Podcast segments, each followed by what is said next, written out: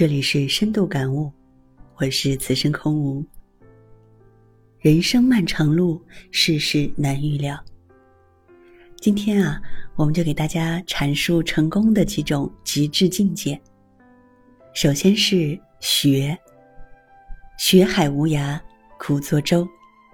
无论是书本知识还是社会博学，都应该时时向学，刻刻好学。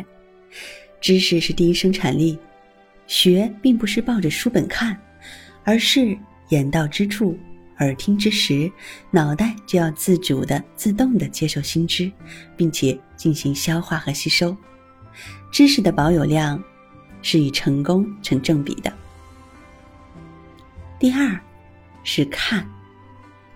看似浮华，却为空，也就是说，我们看到的不一定就是事情的本质。要观察。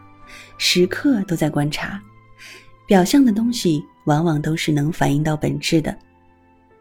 提升我们的观察力，在一定程度上就能够帮助我们更好的正确掌握事物的本质，进而掌握事情的发展方向。